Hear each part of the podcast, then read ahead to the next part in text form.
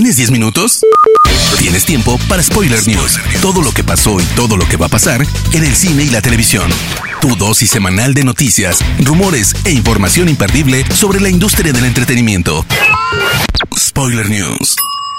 Damas y caballeros, ¿cómo están? Sean ustedes bienvenidos a las Spoiler News de Spoiler Time, las noticias más importantes de cine y series en Internet. Mi nombre es Andrés y comenzamos. Spoiler News.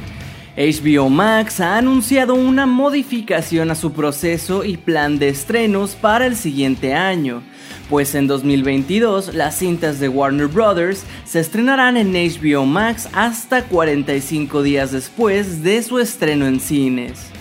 ¿Qué significa esto? Que cintas como The Batman, Black Adam, Animales Fantásticos Los Secretos de Dumbledore y muchas otras más tendrán primero un periodo de 6 semanas en cines, antes de ser estrenadas en streaming. Esto a diferencia del presente año donde Warner decidió que las cintas se estrenarían simultáneamente de ambas maneras. Si bien HBO no lo especifica, es muy probable que esto se deba a los recientes problemas de Warner con Christopher Nolan, quien abandonó el estudio al no estar de acuerdo con su proceso de estrenos simultáneos, o de los problemas legales en los que se vio envuelta Disney frente a Scarlett Johansson por la misma razón. Tenemos Keanu para rato. Netflix ha revelado que la cinta y la serie animada de Berserker basadas en un cómic escrito por Keanu Reeves, tendrán como protagonista al propio Keanu Reeves. Berserker es un cómic creado y escrito por Keanu Reeves y Matt Kind. Cuenta la historia de un guerrero inmortal, el Berserker, que durante nada menos que 80.000 años ha luchado contra increíbles enemigos a lo largo de la historia humana. El plan en Netflix es adaptar primero la saga de cómics de 12 tomos como una película live action, la cual también será producida por Keanu y posteriormente, a modo de secuela, estrenar una serie estilo anime donde Keanu dará voz al personaje principal. Por ahora ni la película ni la serie cuentan con fecha de estreno, pero sin duda el proyecto luce prometedor, además de que a todos nos encanta apoyar a Keanu en sus proyectos. Se ha confirmado que Cillian Murphy, a quien conocemos de cintas como Batman Begins e Inception, o recientemente en la serie Peaky Blinders, dará vida a Robert Oppenheimer, físico encargado del proyecto Manhattan en la nueva película del reconocido director Christopher Nolan sobre la creación de la bomba atómica durante la Segunda Guerra Mundial. La cinta es producida por Universal Pictures y cuenta con un presupuesto de 100 millones de dólares para su realización. Joker. La cinta sobre los orígenes del Némesis de Batman fue uno de los títulos cinematográficos más exitosos del 2019. Recaudó más de mil millones de dólares en todo el mundo, convirtiéndola en el proyecto clasificación R más redituable de la historia además de conseguir 11 nominaciones a los premios Oscar, de los cuales ganó 2. La idea de repetir el éxito es algo que se lleva comentando desde que la película aterrizó en los cines hace ya dos años. Por ahora nada parece claro, pero su protagonista ha hablado recientemente con The Playlist sobre la posibilidad de seguir explorando a Arthur en un futuro. No lo sé, comenzó Joaquín Phoenix. Desde que estábamos en el rodaje empezamos a pensarlo, ya sabes, Arthur es un tipo interesante. Hay muchas cosas que podríamos hacer con él y explorarlo más, pero en cuanto a si realmente lo haremos o cuándo lo haremos, eso no lo sé. El último rumor respecto a esto fue en mayo de este año, cuando The Hollywood Reporter reveló el rumor de que Todd Phillips, el director, ya habría firmado para coescribir la secuela, aunque no hemos tenido confirmación oficial de este hecho. Interstellar, First Man o Gravity son algunas de las exitosas cintas que se desarrollan en el espacio.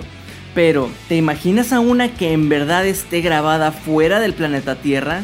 Parece una locura, pero el espacio podría convertirse en el set de moda, pues la producción rusa The Challenge se ha adelantado a Tom Cruise, tal como lo reportamos hace algunas semanas, y el equipo de filmación ya se encuentra grabando en la Estación Espacial Internacional.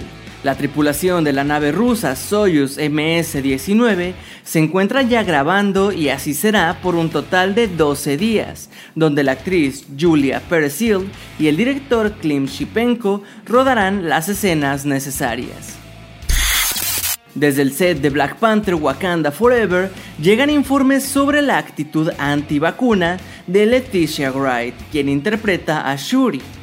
La actriz ha estado hablándole a sus compañeros de set sobre por qué no deberían vacunarse. Esto mientras que Disney impone protocolos donde todos aquellos que no estén vacunados deberán llevar una pulsera que los identifique. Estas medidas son parte del acuerdo entre la Alianza de Productores de Cine y Televisión, así como los sindicatos de Hollywood. Gracias a esto, la industria puede seguir funcionando de mejor manera con la pandemia en curso. Sin embargo, Wright se ha mostrado negada a esto y está comenzando a generar tensión entre ella y sus compañeros de trabajo. Hasta ahora es todo lo que se sabe, pero si la actriz sigue así, no debería extrañarnos que Disney y Marvel prefieran no contar con ella en futuros proyectos para evitar problemas más grandes. News.